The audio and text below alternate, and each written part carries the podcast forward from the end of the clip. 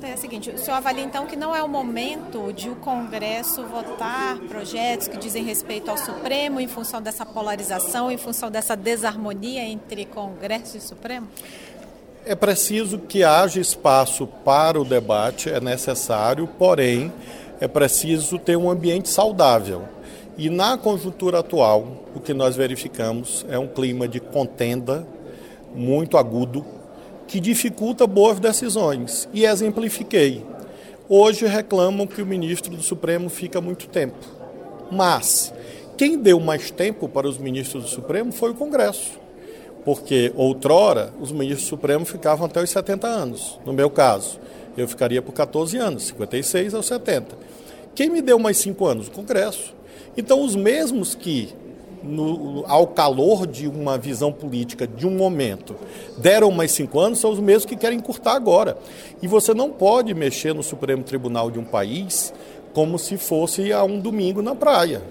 Não, é preciso ter tranquilidade para entender que o poder de hoje é a oposição de amanhã e vice-versa, que há estabilidade econômica, que há aferição quanto à estabilidade democrática e institucional do Brasil e que isso é relevante para os investimentos. Então, realmente, nesse ambiente de conflagração, não há, a meu ver, clima adequado para chegar a boas decisões. E essa foi a ponderação que eu trouxe. Mas debater sempre, e, e creio que de parte a parte, me refiro aos três poderes, quanto mais harmonia e ponderação, é o que a sociedade precisa. É, essa proposta de limitar a oito anos a permanência de um ministro no Supremo, qual a avaliação que o senhor faz?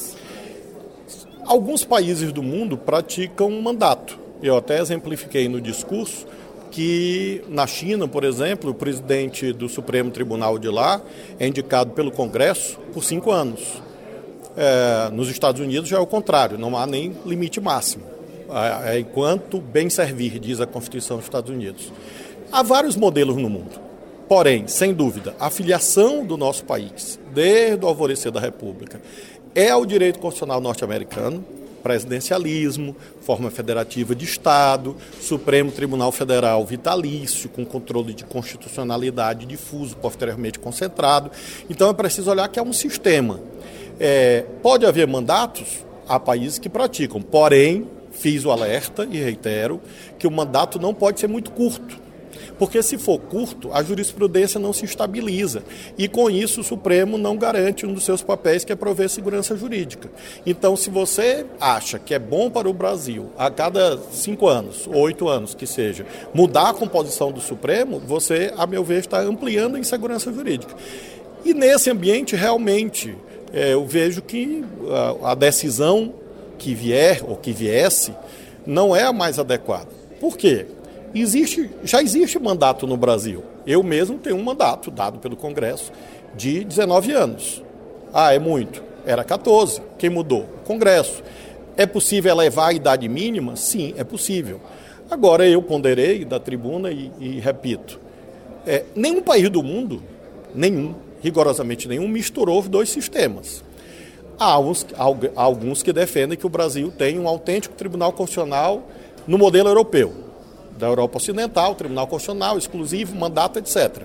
O que não dá, na minha ótica, é misturar os dois sistemas, como alguns querem fazer o seguinte: vota o mandato, mas ele não pode retroagir, óbvio, por um imperativo derivado do artigo 5 inciso 36 da Constituição. E aí nós teríamos a seguinte anomalia: haveria 11 ministros, alguns com mandato, outros sem mandato, com mandato mais curto, outro mais longo. Isso funciona? É possível regimes jurídicos tão díspares, basta lembrar aqui no Congresso. Imaginemos que houvesse senadores com dois anos de mandato, senadores com quatro, senadores com oito. Isso teria congruência?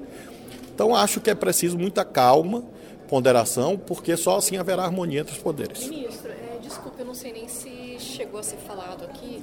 É, como o senhor se posiciona em relação ao PL das saidinhas? Pode ser votada a urgência hoje no plenário, mas eu queria a tua opinião, se possível. É possível, sim, claro, a revisão de aspectos da, da legislação penal.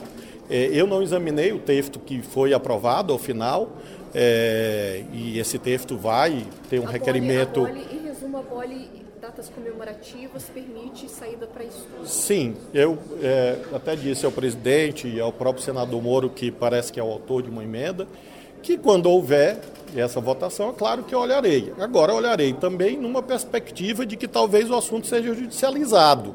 Eu não vou me pronunciar sobre nenhuma matéria que chegará fatalmente ao Supremo. Mas como que o ex-ministro da Justiça vê esse assunto?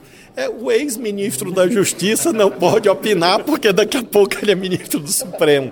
Então é uma conjuntura em que é, realmente vocês me desculpem, vocês me conhecem, sabem que eu tenho Claro que eu tenho opinião, mas nesse momento é, eu estou numa transição entre papéis diferentes. Então, realmente, eu não posso antecipar pontos de vista sobre matérias que, que, que, vou ter que julgar daqui a pouco. Né?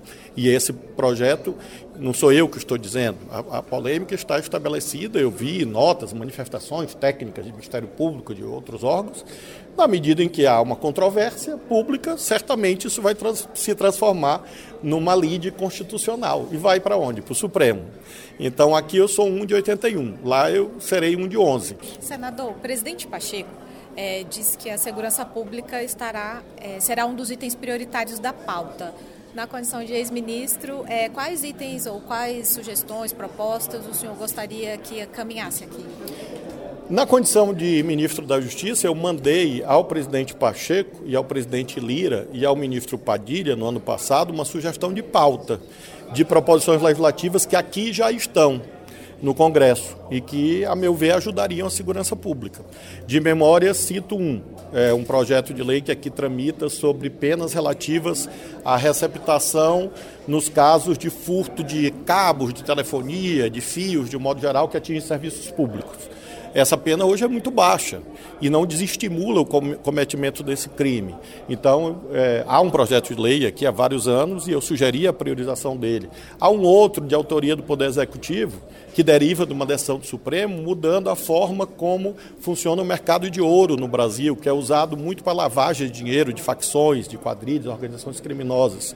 Esse PL, esse projeto de lei, foi elaborado é, no âmbito do Poder Executivo, sob coordenação do Ministério da Justiça, está na Câmara. E é um projeto de lei importante para combater o garimpo ilegal, crimes ambientais, crimes contra reservas indígenas e também, sobretudo, lavar dinheiro de facção criminosa é, que é algo que deve nos preocupar a todos. Então, independentemente de novas ideias, que sempre são bem-vindas, há aqui já no Senado, na Câmara, pelo menos 10 bons projetos e, sem dúvida, seria uma boa contribuição que o Parlamento daria para o esforço principal, o esforço principal não é legislativo, não é jurisdicional.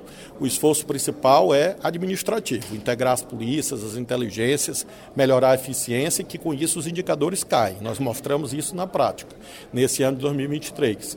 Agora, sem dúvida, independentemente do principal, que é o SUSP, o Sistema Único de Segurança Pública, o plano de combate às facções, enfrentar as facções, lavar dinheiro, financiamento, descapitalizar as facções, é evidentemente, o Poder Legislativo e o Poder Judiciário têm contribuições a dar, como essas que mencionei. Obrigado, pessoal. Obrigada.